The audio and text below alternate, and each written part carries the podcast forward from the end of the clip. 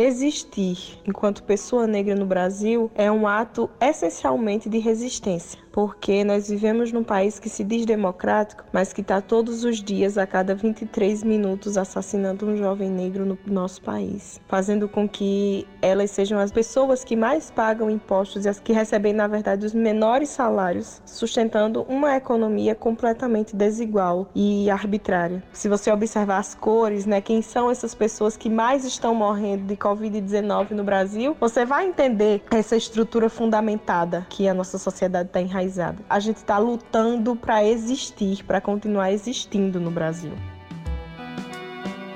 Esse relato é de Thaís Vital, jornalista, mestre em comunicação, voluntária do Núcleo de Estudos Afro-Brasileiros da Universidade Federal da Paraíba. Thais fala com as suas impressões dela em relação ao racismo e o que o Dia da Consciência Negra representa. Nós precisamos compreender o racismo sob uma ótica macro, uma visão macro. O racismo ele é tão bem estruturado na nossa sociedade, tão bem enraizado na sociedade que ele passa a ser visto como algo natural. Eu compreendo essas datas, né, em uma data como essa da consciência negra, um dia em que a nossa luta ela é visibilizada. A população negra, as mulheres negras, elas estão lutando todo todos os dias. Mas em datas como essa é o momento de evidenciar o momento em que nós ganhamos voz na sociedade, né? Ainda que por obrigação, ainda que alguns meios de comunicação pautem porque precisam pautar por obrigatoriedade e não por interesse naquilo, mas ainda assim é o momento da gente evidenciar as nossas lutas, porque essas lutas acontecem todos os dias. Me chamo Leonardo Silva, sou estudante de Educação Física na UFPB e trabalho como técnico de informática, microempreendedor individual. A grande dificuldade, a maior dificuldade de ser negro nesse país é simplesmente existir e ser respeitado a nossa individualidade e sempre foi negado o direito de fala e voz em todos os espaços que nós estamos. Sempre os piores empregos são dados para os negros, sempre as piores localidades da cidade são reservadas para moradia, sempre nós temos perseguições ideológicas relacionadas à nossa cor e à nossa raça. Leonardo pontua o que é ser um homem negro no país e o que espera para o futuro.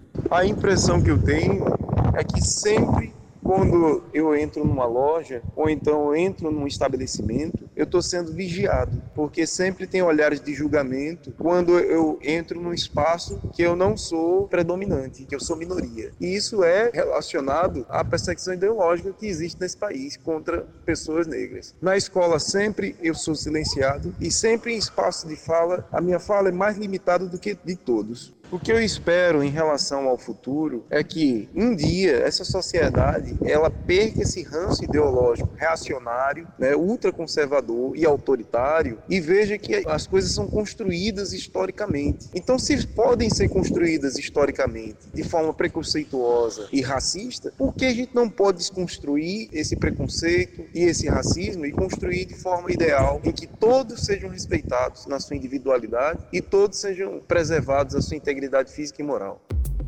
Jane Santos é historiadora, cantora, ativista da Marcha da Negritude Unificada da Paraíba, integrante da Fundação Sistêmica e do Movimento de Mulheres Negras no Estado, e relata a relevância de datas como o Dia da Consciência Negra. A data faz referência à morte de Zumbi, líder do Quilombo dos Palmares, na luta e resistência contra a escravidão dos povos africanos. O Quilombo resistiu por mais de um século e acolheu, ao longo de sua existência, mais de 30 mil pessoas, inclusive pessoas brancas e índios. Essa data é de grande relevância para nós dos movimentos étnicos sociais, não apenas por celebrar nossa história de lutas e resistências, mas por reafirmar que estamos cada vez mais fortalecidos no enfrentamento e desconstrução do racismo e de toda forma de opressão. Jane conta quais são os avanços em relação às lutas pela igualdade racial no Brasil. Conquistas como as cotas raciais, o Estatuto da Igualdade Racial e ainda de forma lenta a ascensão de representantes de origem negra em organizações do mercado de trabalho, na mídia, nos telejornais, programas, telenovelas, séries, na música, nas artes de um modo geral e em diversos espaços. Localmente podemos destacar o Plano EPIR, Plano Estadual da Promoção da Igualdade Racial o Centro de Referência da Igualdade Racial João Balula, parcerias com a Defensoria Pública Estadual, OAB e outras instituições, bem como uma maior organização dos movimentos sociais negros e com ampliação e fortalecimento de redes e coletivos.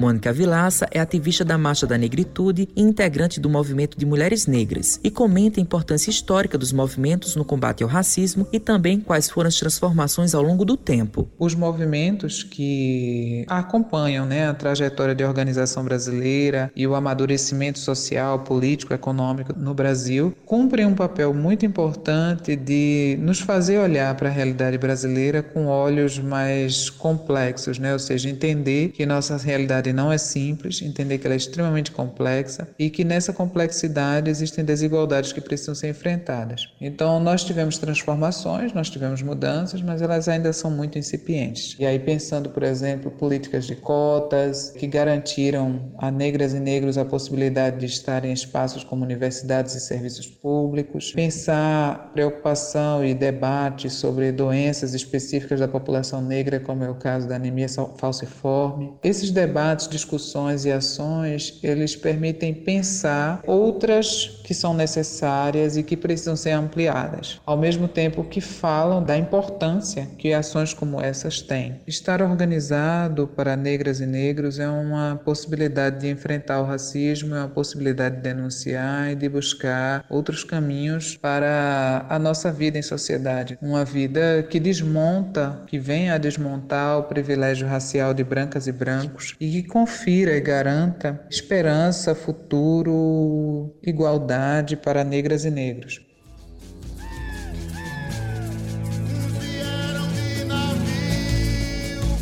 com os trabalhos técnicos de João Lira, produção de Lucas Duarte, gerente de jornalismo Marcos Tomás, Matheus Silomar para a Rádio Tabajara, uma emissora da EPC, Empresa Paraibana de Comunicação.